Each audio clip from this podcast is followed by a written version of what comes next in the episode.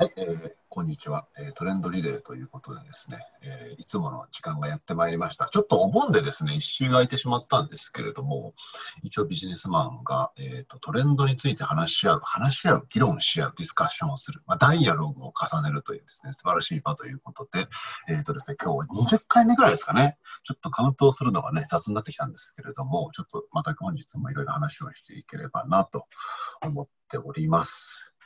えー、と、今日はですね、えー暑いと、とにかく暑いと。いうことで、まあ暑い時に、えー食べたくなる食べ物は何でしょうかと。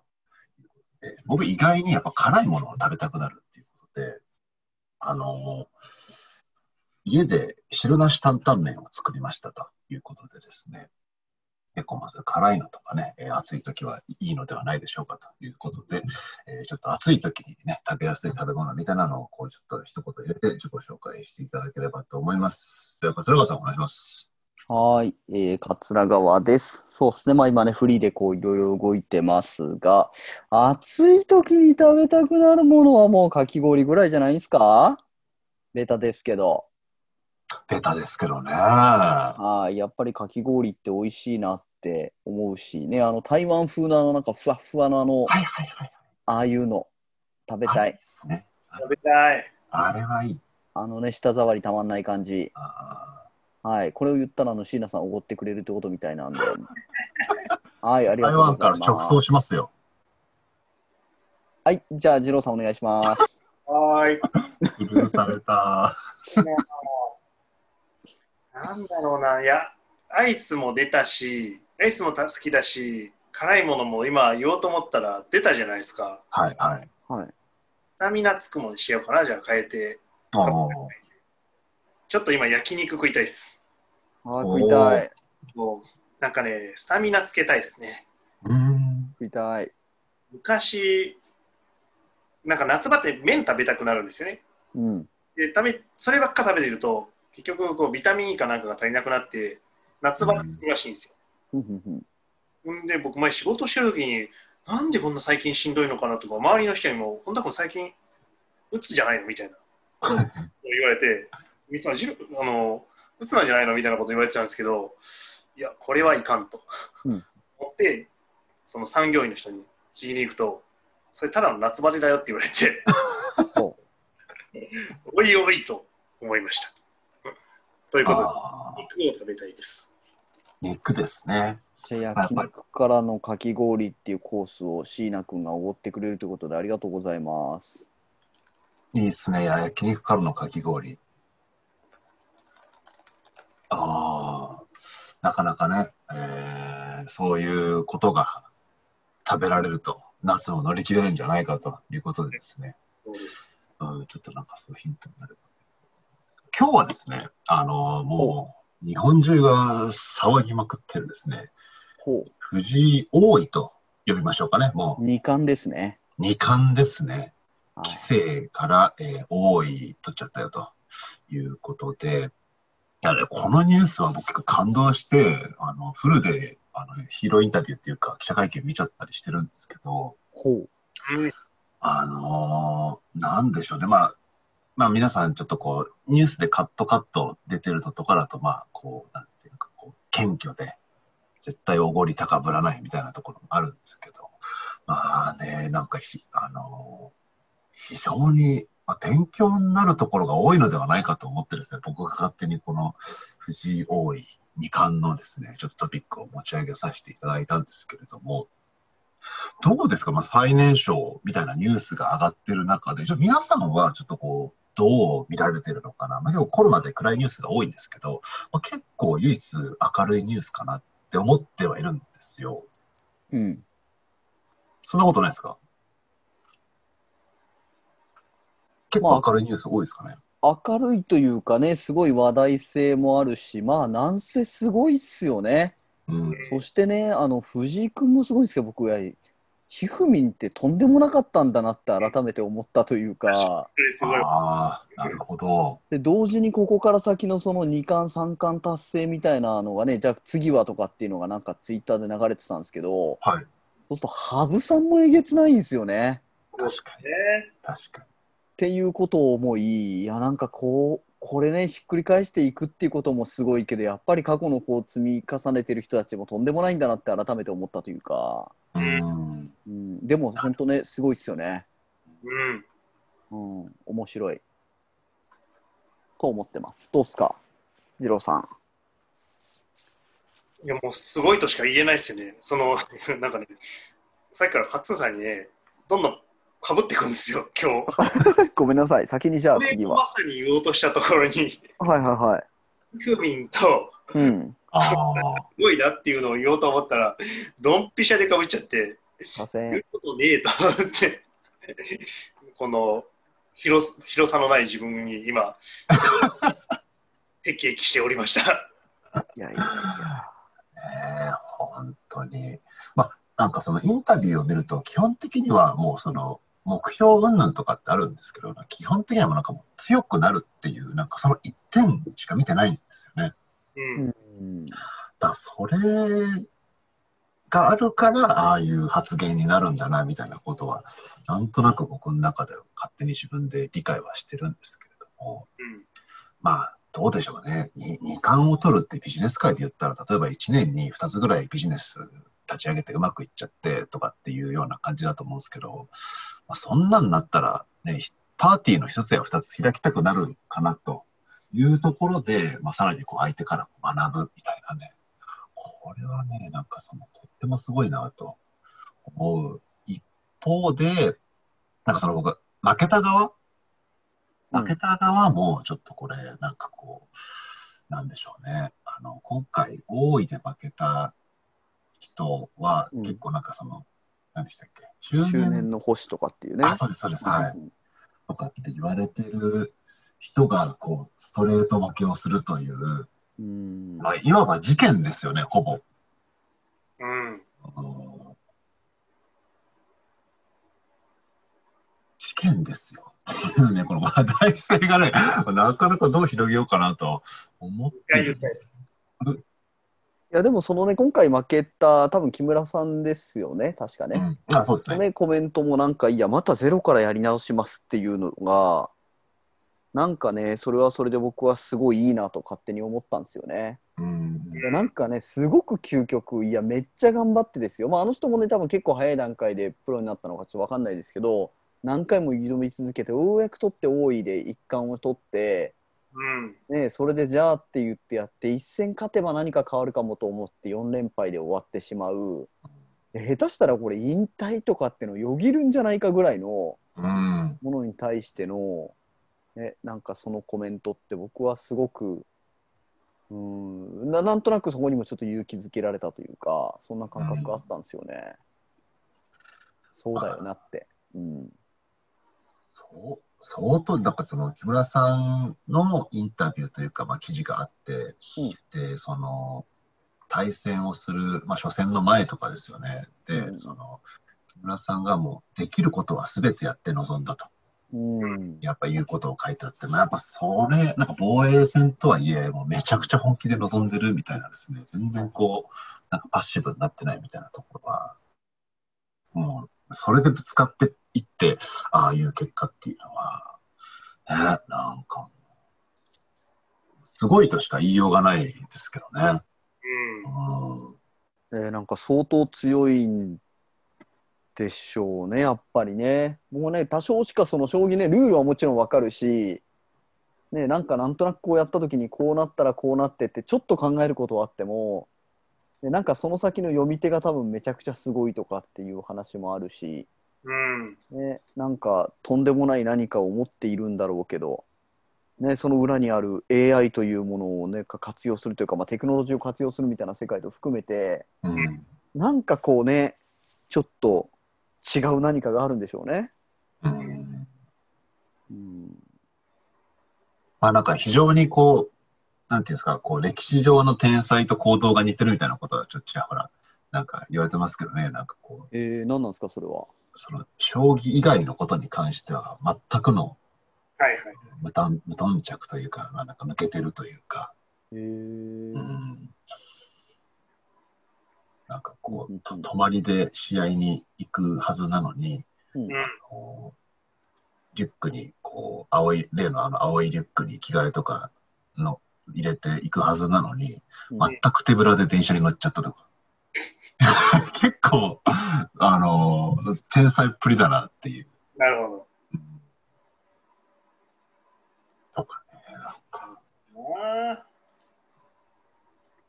いやーでもね、こう、ななんて言うんでしょうね、こう巡り合わせってすごいなともなんか思ってて、よくね、この、あのー藤井、えー二冠が出ると、あの杉本八段って師匠がよく出てくるじゃないですか。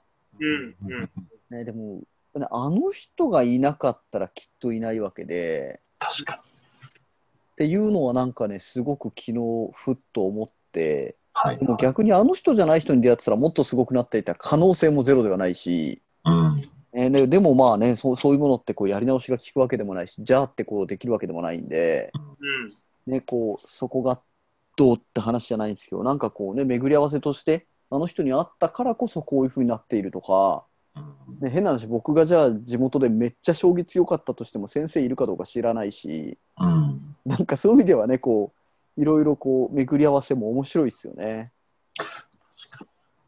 うん。ああいう座組で勝ってるっていうのも、まあ、いわゆる、まあ、う運命というか奇跡というかね、なんかそういうことですもんね。うん。例えば僕はこのインタビューの中で、藤井二冠が言ってたのが、そのはい。まあ、一曲一曲ごとに必ずは新しい発見があるって言ってて、うん。これはなんか結構僕のなんか日常に照らし合わせるというか、こう毎日毎日新しい発見をもとに、なんかこう次の日をより良くしていってるか自分みたいなのは結構最近投票にはしてるんですけど、まあそれ、まあレベルは違うにせよ、まあ結構その、なんていうんですかね、最たるものというか、こうトップ棋士に学ぶみたいな感じで対戦をして、まあ、常に新しい発見をしていき、うんまあ、やっぱそのも一番の目標であるこう強くなるっていうところに進んでいくみたいなですね。こうまあ、今風に言っちゃうと毎日の PDCA みたいな感じなんでしょうけど、うんそれがね、まあ、当たり前のようで、どのレベルでそのね、一曲ごとで発見をしてるかちょっとわからないですけど、なんかね、そういうのがちょっと、あの響くというかね、ねえでも本当すごいっすよね。僕らとかしご将棋ってやったことあります？遊びではい。でも将棋って多分やってどうなんでしょう？何時間ぐらいなんですかね僕らやるときって。1時間かかんないぐらいそれぐらいな気がしますね。なんとなくそんなんですよね。でもまあね8時間お互いにも1時間使ってやってるわけじゃないですか。確かいいななんか本当に一手一手に多分こうかけてるものというか、ね、どこがこう重要局面なのか僕らからすると分かんないけど、ねえ、でもなんかこの一手をこう打ったらこうでってなんかすごく読むとかって話なんですよね、はい確かね。あねえ、なんかすごいことやってんでしょうね、そういう一手においても、あの時こうやって本当にこう AI とやったあの通りになるんだなとか、ーうん。でもやっぱり人間ってこうなるんだなとか、なんかそういうものはありそうですよね。何を投稿してるんですかね？何手先とかまで考えるんですね、確か。なんか多分相当読んでるんですよね。うんでなんかその読み方が独特だみたいなのを誰か言ってて結構その、まあ、よくこうなんかイメージで覚える人っているっていうじゃないですか。はいはいはい。その盤面を写真だと思ってこういうふうに覚えていくみたいな寄付を、うん。でもなんか藤井さんはそれをなんか文字データとして覚えてるみたいな。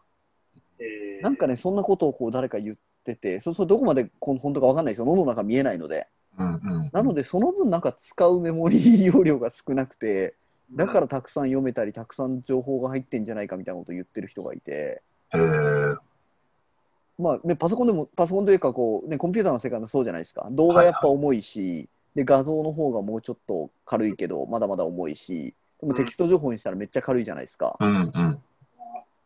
それ本当かなってちょっと思いながらでも本当にそれがそうだったらめっちゃおもろいなと思って。うんあうーんでもなんか盤は頭に描かないって言ってましたよね。へえ。通通なんかそのそろばん暗算やるときもなんかこうみんな手でパチパチやりながら、必ずそろばんをイメージして暗算とかするじゃないですか。はいはいはい。それとは全くなんか違うってことですよね。うん。かもしれないですね。そうですよね。いやーこれがトレンドとどう結びついていくんでしょうか、椎名先輩。いやー、こうトレンドというよりもなんでしょうね。いや、あの、若者の台頭みたいな、そういう話なのかな。あー、若者の台頭。それとも IT なのかな？どういう？トレンド。笑っちゃった。いろいろあの落とすところはありますよ。ねえ、いろいろ落とすとこありそうですよね。あー、ありそうですか？AI とかね。ううんん。すごいな。そこから落としてねまあ、人間と AI みたいな世界もあるし、はいはい。やっぱりこうテクノロジーというのに、ね、なんかうまく活用するみたいなそういう視点でもあるんだろうし、うん。うん、で若い人とそれこそねこう上の世代、まあ、それこそ杉本師匠とのこういうものだとか、うん。ね、なんかわかんないですけどなんかいろいろ落としようはあると思いますね。うん。なんかそういう視点でもうちょっとこう掘れたら楽しそうだなと思ったりしたんですけど。確かに皆さん、自分より年下の人に対して、うん、どういう、まあ、いろんなまあ分野とかあるとは思うんですけども、はい、こう、自分はこう、年、年齢下の人にどういうふうに接しようみたいな、思思ってることとかってあるんですか？特に、二郎さん。年下の方にですか？はあの、なかなかできてないんですけど、こうしたいなっていうのはあって、うんいわゆるあのリバースメンタリングを意識したい。い。ああ。リバースメンタリング。若い人にメンタリングをしてもらう。やっぱり今何が流行ってるのかとかもう分かんないんですよ。うん。芸能人とか。ふんまあ別にその芸能人だけじゃなくてもいいんですけど、うん何が今来ていて、うん何がこう、もう遅いのかみたいな話はすごい聞きたいですし、今の自分が自流にこう乗ってんのか乗ってないのかみたいなすごい確認したいですね。うん。なんかそれこそ、まあ、映えるって昔流行ったじゃないですか。はいはいはい。で、ネット記事で、映えるはもう古い、おみんな映える疲れしてるみたいな。これからはチルだっていうのが書いてあったんですね。なるほど。うんそうなんだ。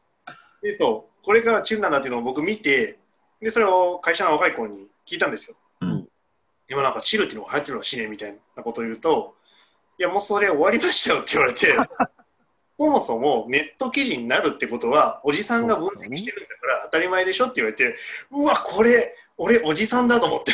うーん。なるほど。もう、まあ、なんか定期的に若い子と話す機会を持ちたいなというふうに、うん。てか持たなきゃダメだなというふうに思って、まあ、彼らの率直なそのなるほど。風格だったりとか、うん。っていうのにはこう常に触れたいなというふうに思っております。面白い。ですね。面白いですね。若い人との接し方か。でも僕自身は、そうっすね。やっぱりこうなんか自分が経験したことを伝えることで彼らがなんかもっとなんかいいいいことになればいいというか、うん。なんかそれは多分思ってて、だから結構聞かれたら、うん、快く何でも答えてるというか、そういう世界はあるなと思うし、うん。こう頼られたら提供するみたいなことを結構やってるって、でちょうどそうなんか、今月末かななんかね、高校生向けに一回なんか喋るって機会をもらったんですよ。でやっぱその資料を作ってる時に、いや、何伝えたいかなってやっぱこう改めて考えてたら、んいやまあね、今僕らですら多分めちゃくちゃ可能性あると思うんですけど、彼らもっと可能性があるわけじゃないですか。確か変な話、高校に戻ってじゃあ今あなた何しますかって言ったら結構いろんな選択肢ばばっと浮かぶじゃないですか。に。めっちゃわかりますね。うんうんでもやっぱ当時ってその選択肢持ってなかったなっての思うので、うん。でもなんかそういうことはこう高校生とか大学生見ててもすごい思っていて、いや別に大学じゃ辞めるって選択肢もあるよねとか、大学休学してこういうことしてもいいし、2年休んでこうやってもいいしとか、だからいろいろこう分かってるから見てるからこそ言えることもあったりするし、うん。うん。うん。なんかそういう意味ではそのね、こう若い人たちの可能性みたいなところっていうのはすごくこうなんか感じるしそこに対して何かできればいいなっていうスタンスは持っているし同時にねやっぱそういう人たちがこうなんか純粋な思いでこう走ってるものに対してなんかこういらぬ大人のこう変なこと言わないように気をつけなきゃなと思ってるんですが ついついねそういうのは社会的にはとかって言いたくなっちゃうんですけどうん。そういうのちょっと気をつけようとは思ったりしてますね。それありますよね。あ、これちょっと言わない、言わない方がよかった、みたいな。あーああ、それはなんかわかりますわ。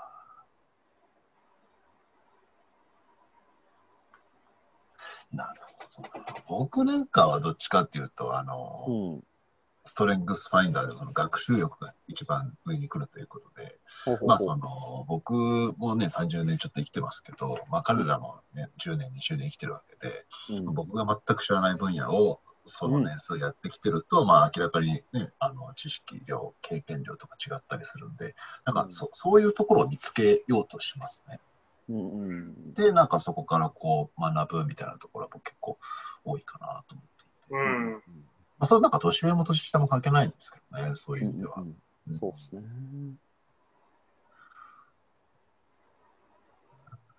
まあ、でも結構、なんでしょうね、こうやっぱ年齢を気にするみたいなところは、特にやっぱ組織に属してるとなかなか、ね、あの、年下の人が例えばこう、なんて言うんでしょう、声を、なんていうか、強く持てる場っていうのは少ないんですかね。うん、まあそうでしょうね。やっぱりね、どうしてもこう大企業とかなって会議ってなるとね、偉い人たちが喋っていて、若い人の声よりはそっちが優先みたいな、うん。なんか分かってないやつが何言ってんだみたいな、そういう雰囲気がなんとなく作っちゃったりとかできたりすることもあると思うので、そういう意味ではね、こうそういう人たちの意見を尊重できるような場作りとかできるといいなとは思いますよね。うん。うん確かに。なんか、ああ、あ、どうぞどうぞ。なんかいろんなものがこう若返っていくじゃないですか。うんなんか常にこう、なんとか最年少、なんとか最年少ってこう結構いろんなものがどんどんどんどん若い人がこう、うん、できるようになっていくというか、変な話、この小学校で起業とか、親じゃねえのかよみたいな、なんかそういうのとかってあるじゃないですか。うん。で、なんか最近、なんなんでしたっけ、え高校生、大学生、なんか学自分が通った学校を買収したなんとかとかなんか出てませんでしたっけ？ああ、なんかありましたね。慶応生かなんかの。記事出てましたよね出。てました、出てました。はい。見てなかった。ええなんかそんなんとか、まあまあ今回ね、藤井さんのももちろんこう記録の更新というか最年少記録の。で、うんとはいえひふみんのなんで、なんか60何年ぶりとかね、とんでもないあれですけど、で、まあなんかこう、若い人がやっぱどんどんこう、なんでしょうね、いろんなものを塗り替えていくというか、うん。これってこう、なんか歴史上、起こりうること？うん。若者、バカ者、よよそ者でしたっけ？ああ、そうっすね。なんか、なんでしょうね、こうそそういうのってこうあるじゃないですか、若い人というか、次の世代がどんどんどんどんこうん。う、より良い社会に変えていくみたいな世界というか、うんなんかそういう意味ではやっぱり、上は邪魔をしちゃいけないんでしょうね。うん。耳が痛い年になってきますね。うん。なんかね、ここちょっとあれですけど、やっぱ政治の世界とかってやっぱ見てると、本当若い人がこうなかなか出てこれないような構造になっていて、でそういうのが出てきてる国って結構こう、うまくやっている側面、まあもうそういうふうに見えてしまうだけなのかもしれないですけど、うん。ね、例えばそのニュージーランドとかね、首相まだ30代でしたよね、確かね、あれもね。とか、ね、台湾のあのオードリー・タンさんとか、うん。なんかこう若い人がこうそういう世界でもちゃんと活躍するっていうのがこうちょっとずつ今風になっているというかうん。なんかそんな気しますね。夕暮れ中なんかもうあれかいえ CFO 高校生かなんか大学生かなんか置いてましたよね。置いてました、置いてました。はい。ああいうのやりたいですね。急急急、急ですね。うんああ、なるほど。まあでもそうですよね。なんうん。そうああでも今のでいくとそうですね若い人にチャンスを与えるということをちゃんとやっていかなきゃいけないというか。うん。なんかそういうことなのかもしれないですね。別にこう成功とかどうこうではなくて、やっぱり挑戦するという機会を与えるというか、うん。うん、その上でダメだったらじゃあおしまいとかじゃなくて、そこでなんかこうね、できるような仕組みが社会としてもできていったらいいし、でも多くはそういうトレンドに向かってる気がしますよね。うんトレンドいただきました。トレンドいただきました。いや、トレンドに寄せに行ったんですけど、そうですね。まあでももったいないですよね。だからそういうところで、例えば大人たちがこうわーわーわーわー言って、なんかガラスの天井みたいなのを本当にコンクリートの天井みたいにしちゃってうん。とかっていうのって結構あると思うんですよね。う。うんんだから別にガラスの天井で見えないんだったらそのまま言わなきゃいいじゃんとか、うんねなんかそういうのもありそうでした。そういう意味であれでしょうね。大人たちがいかにこう、なんでしょう、若い世代を見ていくか、環境づくりをしていくか、雰囲気づくりとかも含めてだと思うんですけど、ね、やっていかないといかん時代ですよね、このおっさんたち3人。でも僕らもまだ多分社会の中で言ったらまだ比較的若手の部類だと思うんですよね。ああ、はいはいはい。世界の中ではね、うんそれなんかどうやったらそういう世界って作っていけるんだろうってやっぱりすごくこう思ってる部分でいや例えばその、ね、僕地元の選挙とか見ても結局その地元の市議会議員でも30代ってやっぱいないわけですよね。うん。でも東京とかだとそういうのがちょっとずつ出てきたりしてるじゃないですか。うん。それがこういいか悪いか分かんないしでもなんかそういうこう機会っていうのがいろんなところにもっと若い人たちにこう渡せていく仕組みを作るために我々ができることって何かあるんですかね？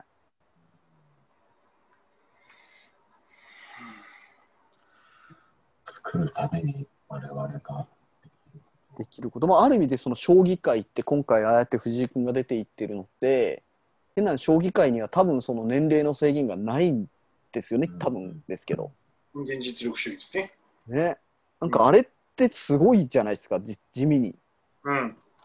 ああ、そっか、そういうことですね。あれが20歳以上しかとかっていうふうに入ってたらもうそれはそれでないし、確かに。うん。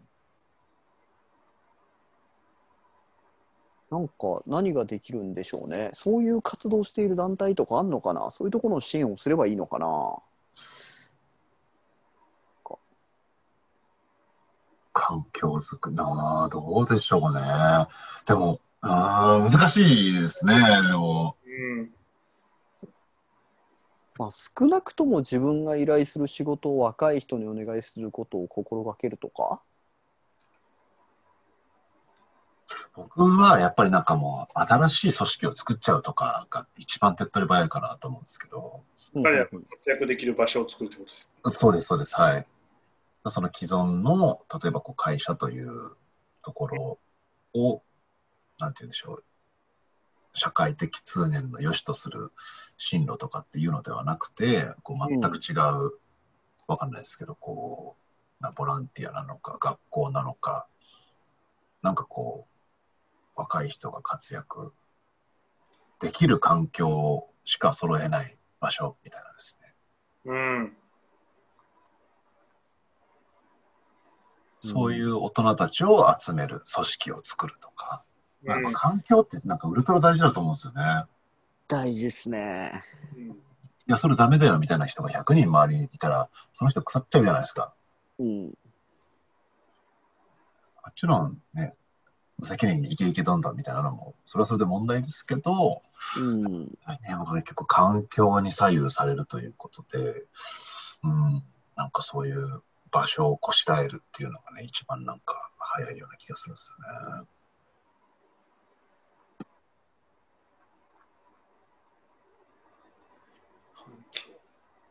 そうなんだな、別の場所にするっていうのもまさにその通りだと思うんですよね。うん。じゃないと同じルールを適用しちゃうんで、やっぱり人って。そのなるほど。効率がいいんですよ。うんうんうん確か頭の中と一緒で、うん。なんだこの。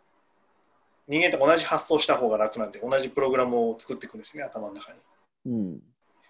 だから、ルールをあえて変える方がパワーかかるんで、確かに。確かにね、もう違うルールのもとで生きる世界をまあでもできてますよね、変な話ね、SNS の世界とかわかんないですけど、やっぱこの SNS でもそのインスタと、うん。Facebook と Twitter と、はたまたなんかとって、うんやっ。ぱりこうちょっとずつなんか生息している年代も違えば、うん。なんかそういうふうにこうルールも多分違うわけじゃないですか。うん。うんその中でこう社会というものに対してのアプローチですよね。そこをなんか若い人ができる機会とかやる機会とか、そういう人にこうフューチャーした何かっていうのがあるといいのかもしれないですね。うん。うん学校っていうね、ちょっとテーマはね、次回話したい。あ、学校、いどうどういうことですか？ちょっとね、宇宙船地球号操縦マニュアルっていうバックミンスター・フラーっていう方の本を読んでて、うん。1969年に書かれた本かな？そうそう、読み始めたんですか？これね、めちゃくちゃ面白いというか、いやもうね、結局やっぱ専門分化していくということが、まあ、あんまり良くないんじゃないのかっていうことがちょっと書かれていてですね、うん。お専門文化のその典型が学問なんですよね。うん。うん。やっぱ専門っていうのをこう極めていきなさいみたいな。いやでもそれが実はこう戦争の時にぐっとちょっと近寄って専門文化していたものが一個統合されたりしてる世界があるわけですよ。うん。うんえーなんとかか、うんなんとか物理学とかなんかそうやってしてこう2つのものがヒュッと寄ったりしてうん。やっぱりこうなんか統合していくってことがやっぱりこう人間としては必要なのではないかと人類としてみたいなことがちょっといろいろあってその専門文化と学校みたいなところはねちょっと次回テーマで語りたいとこですねおそれめっちゃ面白そうですね。いや面白いっすよあの本読んでください、あ、ちょっとじゃあ次は学校にしましょうね。学校っていうかはいちょっと専門文化っていう話はちょっとね面白いテーマだなと思って教育とか面白そうですけどね、テーマとして。うんうんうん。すいませんちょっとそれましたけどそうですね。いえいえじゃあ若者ですね。そうですね。まあ若者。若者なのか何でしたっけ？藤井藤井君ですね。うん。まあまあ確かにまあ若者というところかなとは思うんですけれども、まあね、こう少子高齢化と言われてる日本で、うん。あの、そうですね、こう、もうそろそろちょっとこう締めに、あの、皆さんからこうね、一言ずついただいて、うん。えー締めようかなと思う今ですね、ちょっとこう、はい。質問を考えているところなんですけれども、うん。まあ、やっぱりその、ね、今回、藤井さんは10 18でしたっけ？うん。確かそうですよね。で、まあ、これだけ騒がれてるということで、なんでしょうね。やっぱこう、うん、すごいいいニュースで、こう、すごいだけで終わらしちゃやっぱいかんな、みたいなのは、個人的にはちょっと思っていて、うんだこれを機に、まあ、なんでしょうね。あの、うんなんでしょうね。これを機に、どう持っていこうかなっていうのをね、すごい考えて、考えながら喋ってるんですけど、なかなかこうね、うんあのポッと出てこないんですが、ああ、そうです、そうです。そうあの、えっ、とですね、あの、まあ、藤井聡太二冠が言っていたというか、こう、求、求道心というか、こう、何かを、何かの道を極めるみたいなですね。なんかそういう、なんてもともと日本に持ってる道を極めるみたいなところが、まあその強さの秘訣なんだろうみたいなのを、羽生、羽生さんかなんかが言ってて、うんで、あ、違うな、これじゃないな、これじゃないですね。どうした？だいぶ迷子ですけど。ちょっとね、迷子ですね。うーんとね、えーっとですね、さっき言っちゃいましたもんね、その、どう、どうしてったら、ね、こう、若い人たちにいい社ってか作れるかみたいなのをね、ちょっと、最後まで質問にして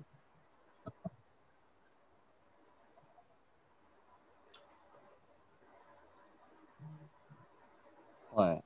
どうしますか？わかわかりました。じゃあ、まあ僕たちも、まあ、は若いといえば若いと。そうですね。いうことで、あの考えようによっちゃ、まあ、その藤井聡太二冠寄りだと。うん。いう中で、我々が考える、例えばその40代、50代、60代の世代に、こう、期待するものというか、言いたいことみたいなのを、ちょっとこう、最後に。言いたいこと。うんなるほど。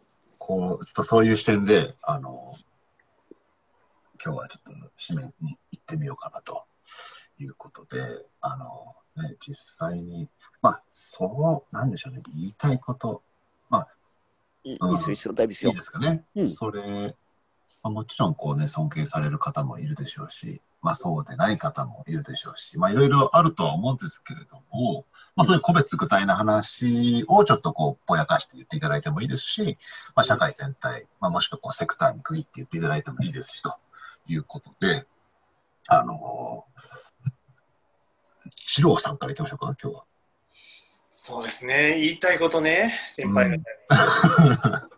僕が喋るとめちゃくちゃ忖度が入ると思いますよ。そうでしょうね。あの、サブチャンネルで。なんか別に、その、先輩方も行きたくてそこに行ってるわけじゃないと思うんですよ。お僕らも、その、今はね、そう思うところ多分めちゃくちゃあると思うんですけど、いざこう、年を取っていくと、そこに行き着いている可能性は十分にあって、うん。でもとはいえやっぱり変わり続けなきゃダメだっていうところもあると思うんですよね。うん。だから、なんかこう、素直さっていうのを持って、なんか、リバースメンタリングとかはやっぱりさっきの話じゃないですけど、き自分への自戒も込めてしてほしいなというふうにしてほしいし、自分もしていかないとダメだなというふうに思っております。ちょちょっと脇道それちゃうんですけど、リバースメンタリングって今日本って結構流行ってます？いや、少ないと思いますよ、まだ。あやっぱ少ないですね。かなと。海外で流行ってるんですか？流行ってるというか、結構導入、まあ、結構というか僕も知ってる事例がやっぱ少ないですけど、うん。あれ僕、アシアアシアナ航空の話って言いましたっけ、なんかリバース、リバースメンタリングをアシアナ航空が導入した理由が、うん。その、機長と副機長がいて、その副機長が気づいてたけど、機長が気づいてなかったことを、機長が年上だったんで、副機長は忖度して言わなかったと。それで着陸時に大事故につながったっていう事件があって、でそれで、あの、そういう年上とか、その、ポジション関係なく言うにはどうしたらいいかっていうので、まあ、リバースメンタリングっていうのをこう本格的に全社で導入したみたいなうん話があって、まあ、そうはなんかこう、人の命を預かるからリバースメンタリングするとかっていうのかもしれないんですけど、結構ね、それって別になんか、ね、人の命関わろうが関わらないが、超重要だなと僕は思ってるんで、うん。なんかもっとこう広まってほしいなっていうか、まあ、で僕もなかなかこう、ね、個人でやってるのリバースメンタリングみたいな受けることは少ないですけど、なんかね、うんいいっすよね。リバースメンタリング。うん。どっち行きますか、椎名さん。あ、じゃあ僕次行きますか。はい。えっ、と、す自分で言ってて、あ、そっか、年上の人にですよね。そ年上の人に僕がお願いすることは、まあ、やっぱもうちょっとこう笑ってほしいっすね。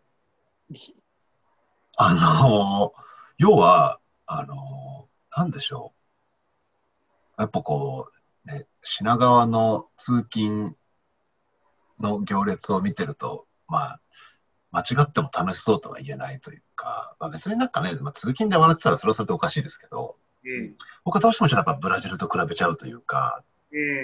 なんかこう本当に経済的には豊かになってるけど、心は豊かになってるのか、みたいなね。うん。やっぱそういう、あ、こういう大人になりたいな、こういうなんかかっこいい50代、60代になりたいな、みたいなのが、なんかね、もうちょっとあってもいいのかなっていうのって、おそらく多分その人が、うん、なんか楽しんでる。まあ僕の基準だとこうなんか笑ってるみたいになっちゃうんですけど、僕はなんか、まあ人それぞれ、こう、なんていうんですかね、こうあってほしいみたいなのがあると思うんで、まあ人それぞれ要求は違うと思うんですけど、僕は結構ね、もうちょっとこう、笑いとかがあっていいかなっていうね、のは感じちゃいますね。楽しければ結構何でもやるかなというか、うんいい環境が、ね、楽しかったらやっぱこう寄ってくるというか、なんか TED とかでもありましたけど、一人だけ騒いでてそこにわーってなって寄ってくるみたいなね。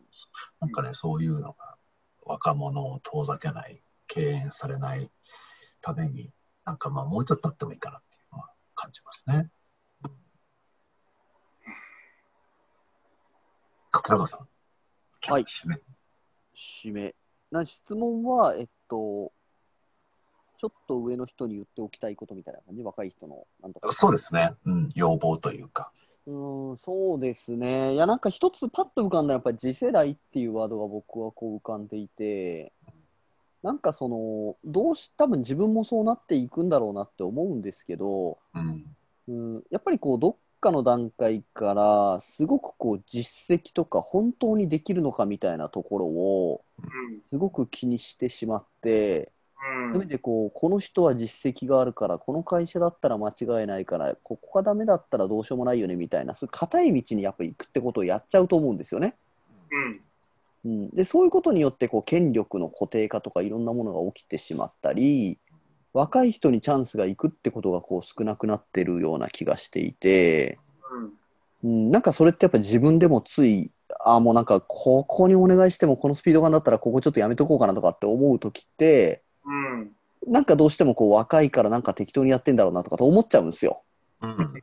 でもきっとそうじゃないはずなので、なんかそこは本当に次世代を育てるじゃないけど、やっぱそういう意味合いも含めて、なんか本当に次世代ってことをもっと考えなきゃいかんなというか、うん。うん、なんかそのことは思いますよね。そのね、あのちょっと前にこうね、国会でねなんかあの定年延長がうんぬんとかっていろいろなってましたけど、うんね、あれで僕はすごくこううん思ったのは、いや別にそのお仲間をどうこうとかではなくて、うん。いやその60歳を超えて確かに経験がある人がやった方が安定するっていうのは分かるんですけど、うんいや発想逆でいや40歳の人とか30歳の人にできるようにするってなんでそっちに行かないんだろうというかうん。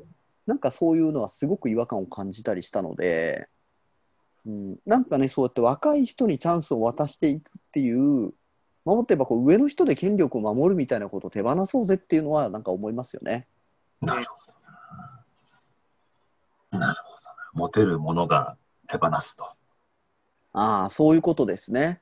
うん。うん、やっぱりねこう日本のねこう今までの構造上やっぱ年功序列で40歳になったら課長になって50歳ぐらいになったら部長になってみたいなこうあるのは分かるんですけど、ね、やっぱなんか今ここをもう少しこうラフなものにしていやまあねあのちょっと分かんないけど1人ぐらい30代の部長入れてみようぜみたいななんかそういうふうに手放しながら、ね、それをやることによって誰かがなれないってことあると思うんですけどうんああこれだこの椅子取りゲーム的な発想がねひどいなと思ってそうこれもちょっと思うんですけど。うんあそれはそれで、はい。でもそんなことで手放すということがやっぱ大事かなとは思ってますね。うん。なるほどですね。